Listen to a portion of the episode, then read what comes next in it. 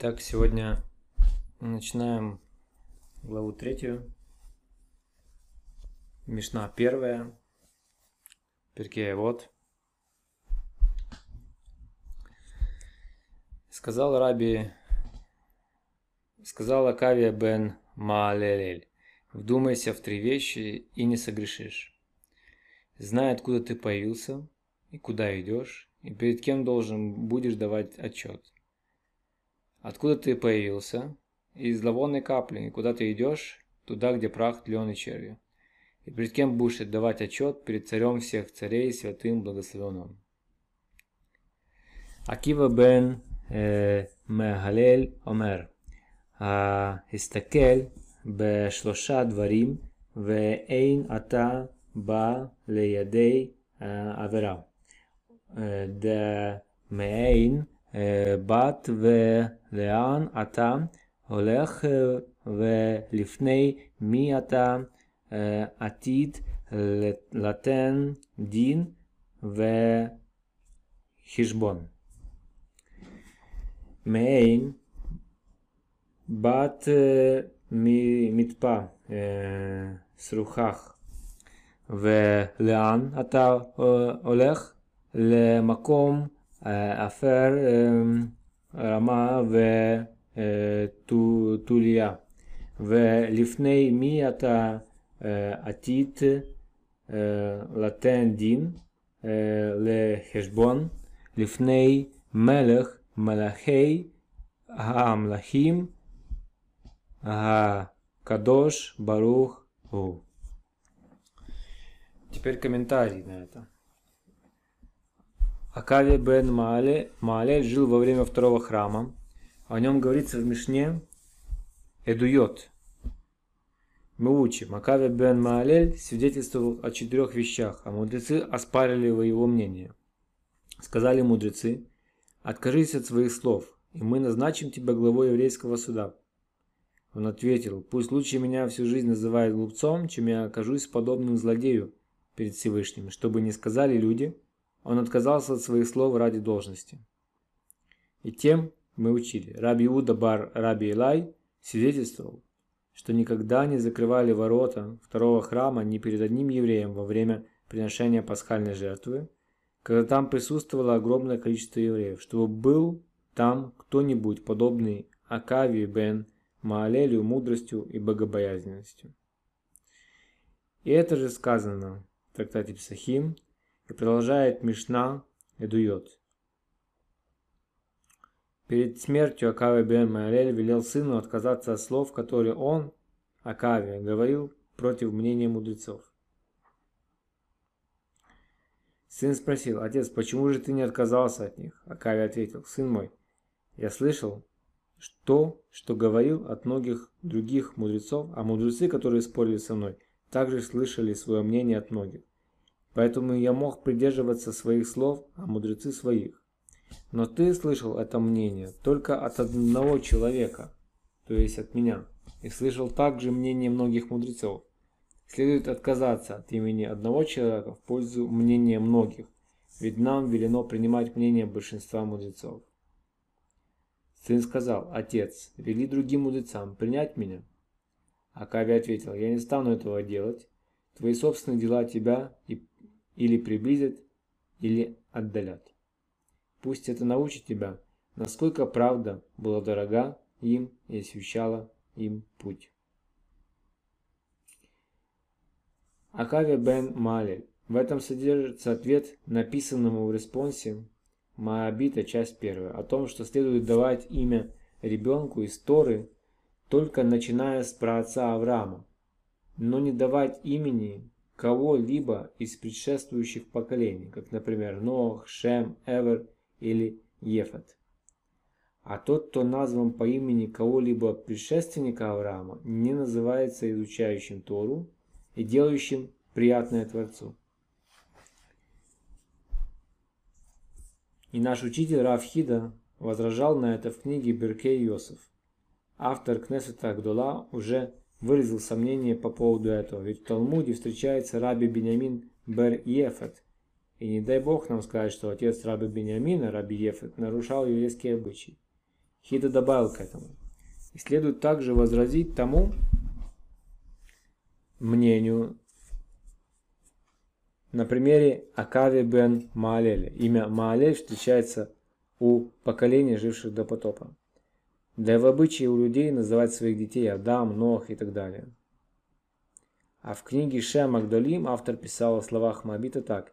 Непонятно, почему Раф высказал свое мнение, не приведя ему доказательств и слов мудрецов или из полученного по традиции от гаонов.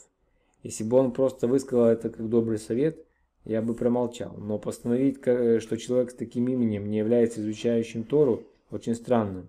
Кроме того, в народе принято называть детей именем, именами Адам, Ноах, Шем, Маалель и так далее. И я видел у автора Сефер А.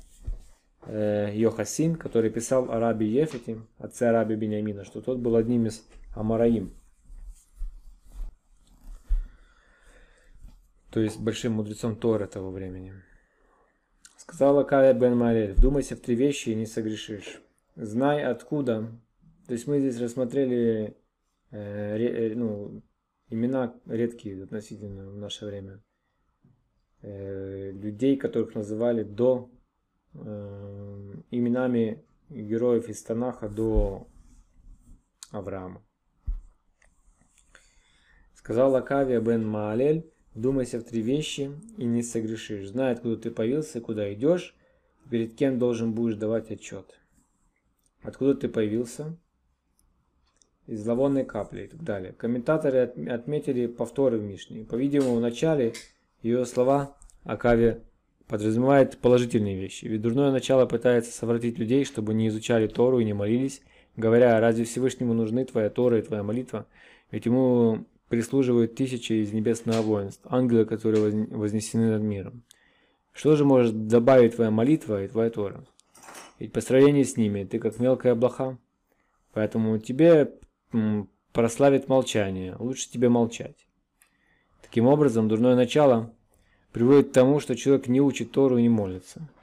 Но на самом деле душа человека происходит из возвышенного места. Она часть от Бога, и происходит из, постро... из патрона славы, как сказано в Святой книге Зоар. И еще сказано в Святой книге Зоар, что Всевышний берет чистую душу от трона славы, чтобы она осветила тело и так далее. И она важнее Всевышнему, чем ангелы. Как сказали в трактате Хулин, еврейский народ дорог Всевышнему больше, чем ангелы, ведь еврейский народ возносит ему хвалу в любое время, а ангелы только один раз в день есть мнение, что раз в месяц. Есть мнение, что раз в год. Есть мнение, что раз в 50 лет. Кроме того, евреи произносят имя Всевышнего после двух слов. Шма Израиль, Господь Бог наш, Господь один, а ангелы произносят его после трех слов. Свят, свят, свят Господь. Более того, ангелы не имеют права вознести хвалу на небесах, пока евреи не произнесли ее на земле. Как сказано, когда вас поют вместе звезды утренние, и восхвалят, восхвалят, воскликнут и ангелы. Смотри там. Отсюда мы можем выучить, насколько человек, а конкретно еврей, он на более высокой ступени находится, чем ангел по, по иерархии.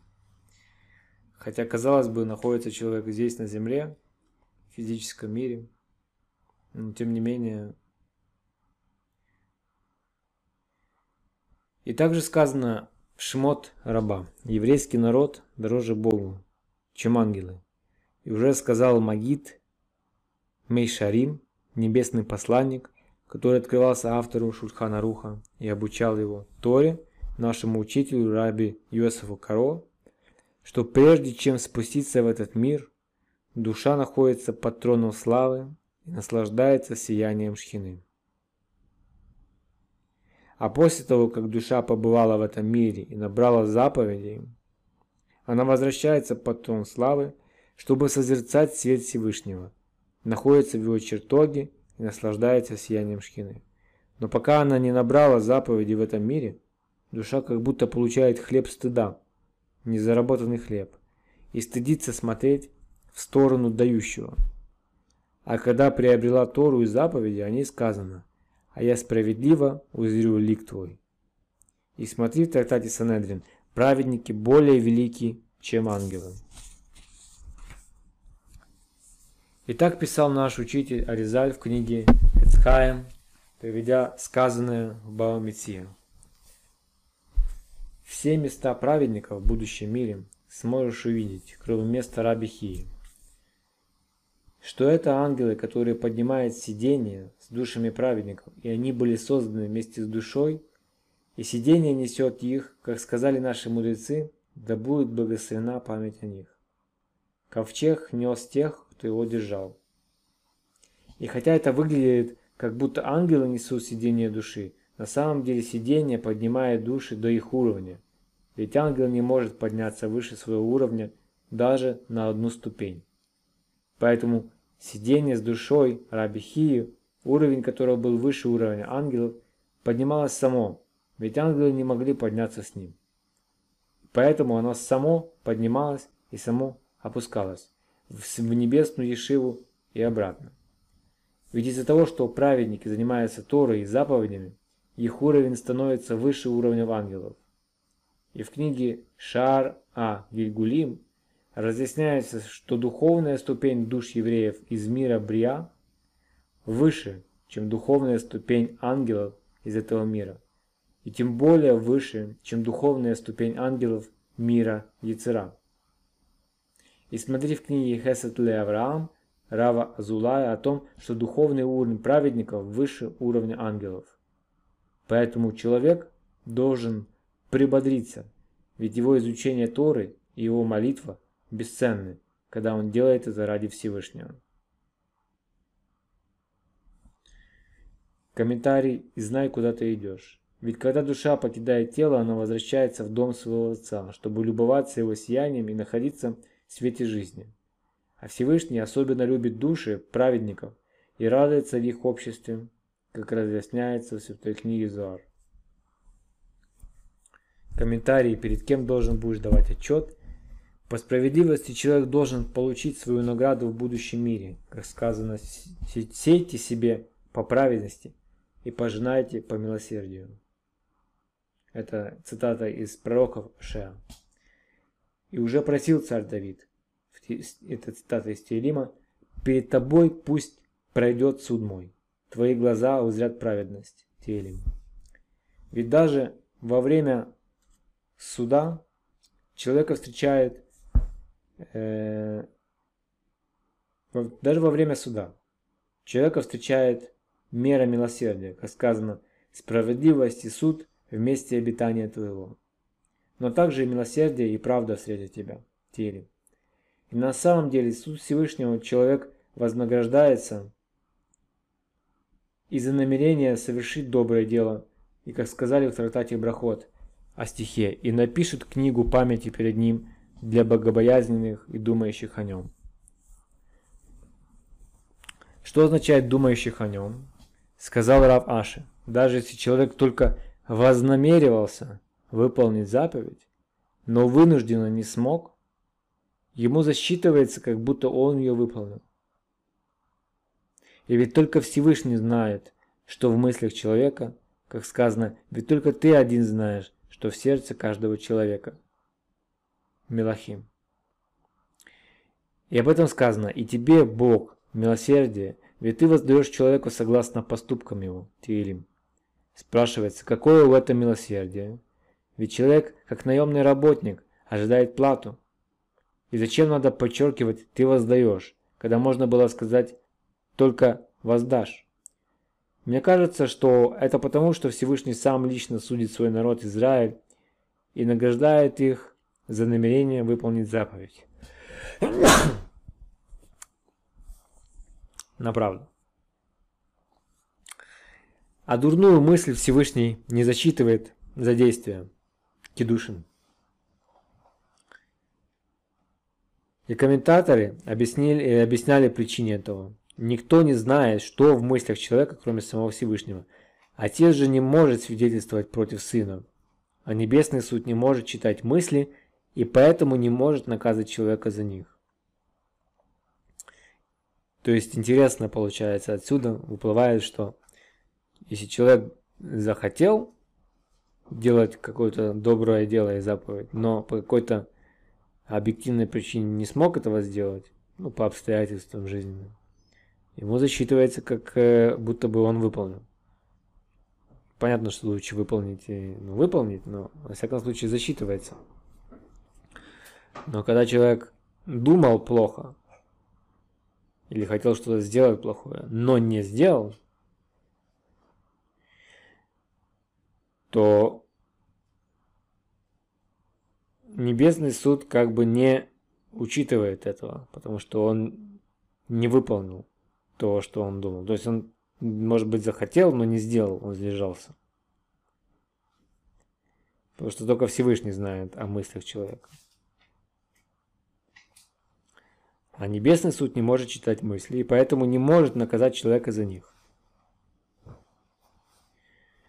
Это не оправдание не думать позитивно, хорошо и о хорошем, но понятно, что у человека разные бывают моменты жизни. Но главное не делать хотя бы. И об этом сказано, если увижу грех в сердце твоем, подумай о грехе. Как будто не услышит Бог, действительно, зная, что услышал Бог, принял мою молитву об избавлении. И этим объясняли Постановление Шунхана Руха в разделе Орахаем, согласно которому тот, кто молится молитву Амида и в это время слышит, как кантор произносит душу, хотя и не может отвечать, должен молча слушать, и это ему засчитывается, как если бы он отвечал, по принципу слушающий, как произносящий. Это вызывает вопрос. Если этому человеку засчитывается, как если бы он отвечал, значит получилось, что он прервал молитву? Но дело в том, что когда речь идет о прерывании молитвы, молчание не считается за разговор, а когда речь идет о выполнении заповеди, произнести к душу молчание и, слу слушание засчитывается как ее произнесение. Так как добрая мысль ответить на к душу засчитывается как действие, а дурная мысль прерывать молитву не засчитывается как действие.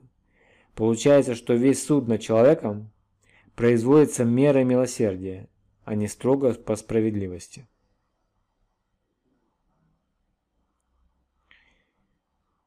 То есть еще раз этот момент, он достаточно интересный. Но дело в том, что когда речь идет о прерывании молитвы, молчание не считается как разговор. А когда речь идет о выполнении заповеди, произнести к душу, молчание и слушание засчитывается как ее произнесение так как добрая мысль ответить на душу засчитывается как действие, а дурная мысль перевать молитву не засчитывается как действие. Получается, что весь суд над человеком производится мерой милосердия, а не строго по справедливости. А сказанное «дин вехишбон» в оригинале словосочетание «давать отчет» выражено двумя словами. Буквально представить, представить суд и отчет подразумевает заповедь, которая продолжается и после э, смерти человека. Например, мудрец написал книгу, разъясняющую законы, или о году, или составил труд по мусару, наставление для духовного роста человека, и помог этим многим людям приблизиться к Торе. После смерти на суде ему определяют подходящее место в Ганедане. Затем, когда приходит Роша Шана, его снова вызывают на суд. Как сказано в трактате Роша Шана, почему не говорят «Аллель о Роша Шана»? Ответ таков. Разве возможно, чтобы еврейский народ говорил песен, когда царь восседает на суде и книги живых и мертвых раскрыты перед ним? Отсюда мы видим, что книги мертвых также раскрываются в Рошашана открывает книгу умершего автора и видит, что ему добавилось заслуг, поскольку люди читают и учатся при помощи его книг. Тогда приводят душу этого мудреца и присуждают ему более высокое место в Ганедане. Еще светлее, чем предыдущее. А эта душа удивляется, ведь Всевышний уже осудил меня и назначил подобающий мне надел а сказано в смерти становится свободен. После смерти человек освобожден от Торы и заповедей. Так откуда же у меня заслуга, за которую меня поднимают на более высокий уровень? Ответ же таков, несмотря на то, что человек уже умер, поскольку его книга приносит пользу живым и порождает плоды, то есть добрые дела, или укрепляет богобоязненность изучающих ее, ему по справедливости полагается награда за то, что привел живых к выполнению заповедей. Ведь когда он умер, еще не было известно, как повлияет его книга на людей в мире, так как все в руках небес, кроме страха перед небесами. Людям предоставлен выбор, а знание Всевышнего о том, как люди будут поступать, не определяет награду за поступки, которые зависят от выбора людей в этом мире. Но теперь в Рошашана, после того, как книга уже дала плоды и взрастила новые саженцы, автора ждет награда, и он возвышается еще больше, как сказали в трактате Брахот наши мудрецы благословенной памяти, праведники передвигаются и в будущем мире. Ведь те добрые дела, которые они оставили поколениям после себя, продолжают давать плоды каждый год. И это же относится к тому, кто основал Ешиву и содержал в ней изучающих Тору. Благодаря его действиям они продолжают изучать Тору и выносить постановления теперь и для будущих поколений. О таком человеке сказано, скажите праведнику, что хорошо ему, ведь плоды своих поступков есть будут. После этого, после положительной стороны своих высказываний, святой Таанай повторяет уже сказанное теперь с отрицательной стороны, чтобы человек не похвалялся и не заносился, и тогда он не может возгордиться, а это приведет к серьезным нарушениям. Поэтому Макаве бен Маалель повторяет, но теперь он уже говорит уже не о душе, а о теле. Откуда появился? из зловонной капли. И куда ты идешь? Туда, где прах, тлен и черви. Как сказано, под тобой постелен тлен, а над кроет тебя червь. Ишьяу. И сказано, и ведь человек тлен и сын людской червь. А если так, то чем же ему гордиться и хвалиться? И еще сказали об этом, и перед кем будешь давать отчет? Перед царем царей, всех царей, святым благословен Ведь за поступок человек тоже должен держать ответ – будет ли его грех продолжаться и дальше, после смерти. Например, человек основал театр или открыл кинозал, где показывают разврат и распутство, которое подпитывает дурное начало посещающих этих мест, или отступник написал атеистическую книгу, в которой он насмехается над словами мудрецов и ловит в э, свою сеть обмана и вымысла молодежь, у которой нет понятия о Торе и заповедях. Такой человек портит других и обманывает. Он духовно умертвит многих людей и после смерти еще больше, чем умертвил при жизни. И хотя на суде, после смерти, ему уже выделили подходящее для, для него место в геноме, каждый Роша Шана его снова судят за последствия грехов, которые продолжают приносить горькие плоды. Это называется, из трактата Кедушин, грех, который приносит плоды. Его переводят еще глубже в геном или осуждают на наказание кафакела. Горе тому, кто не только сам согрешил, но привел к греху многие поколения после себя. Горе горькое злодею, что он грешил и вводил в грех других, ему воздадут в соответствии с его деяниями. И кто мудр, дальновидный, тот, кто предвидит результаты своих поступков. Это просто невероятно на самом деле интересно, потому что отсюда следует, что все творчество, все, что человек делает во время своей жизни, то, что он оставляет после себя, это имеет влияние на других людей, это влияет на него после после ухода. Так как человек на самом деле никуда не уходит, просто его не видно физическим зрением. По сути, человек, э, то, что он делает в этом мире, в мире действий, он, по сути, то, что он делает, то он потом и пожинает.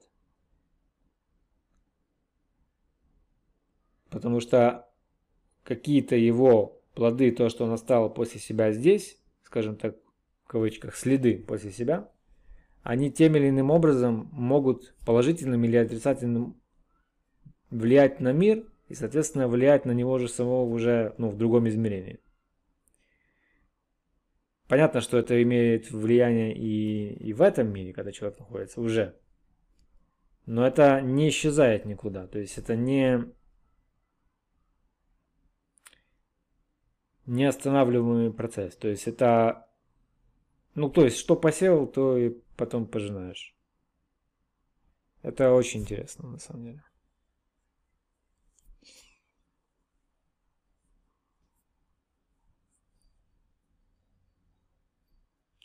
Это, это, это, ну, заставляет задуматься о том, что человек э, ну, что человек, э, то есть у человека свобода выбора, он может делать что, что хочет, он может э, делать разные дела в этом мире. И когда у него есть критерии, он может понимать, что ему стоит делать, а что ему не стоит делать. Чем конкретно ему да заниматься, а чем конкретно не заниматься.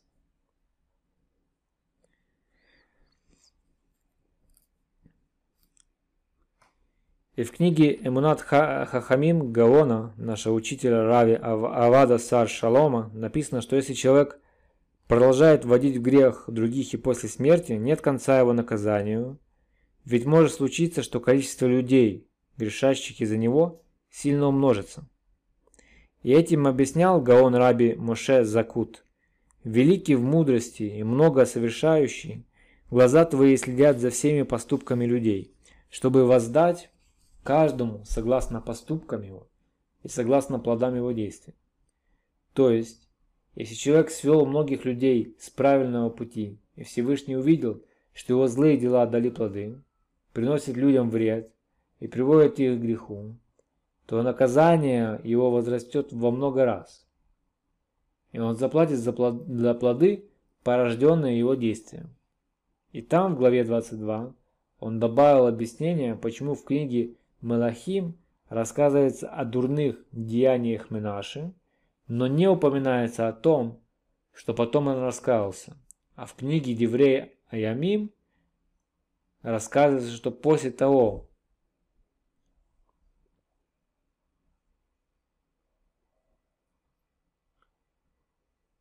что после того, как Всевышний привел против Менаши ассирийского военачальников, и они схватили его и заковали в кандалы.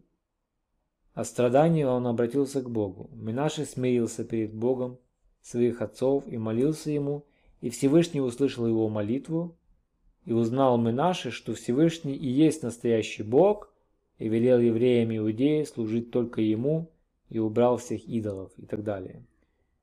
Причина в том, что книга Мелахим была написана пророком Ирмияу, Балабата. А поскольку человек, который привел многих других людей к греху, не, э, не помогает в процессе раскаяния, и все еще оставалось много людей, продолжавших служить идолам из-за ранних поступков Минаши, его раскаяние не было принято в тот момент, ведь первый храм был разрушен за грех идолопоклонства.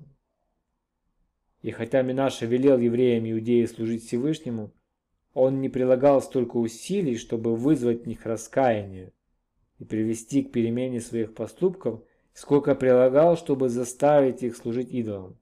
Все время, пока евреи и их потомки продолжали служить идолам, раскаяниями наши не было принято.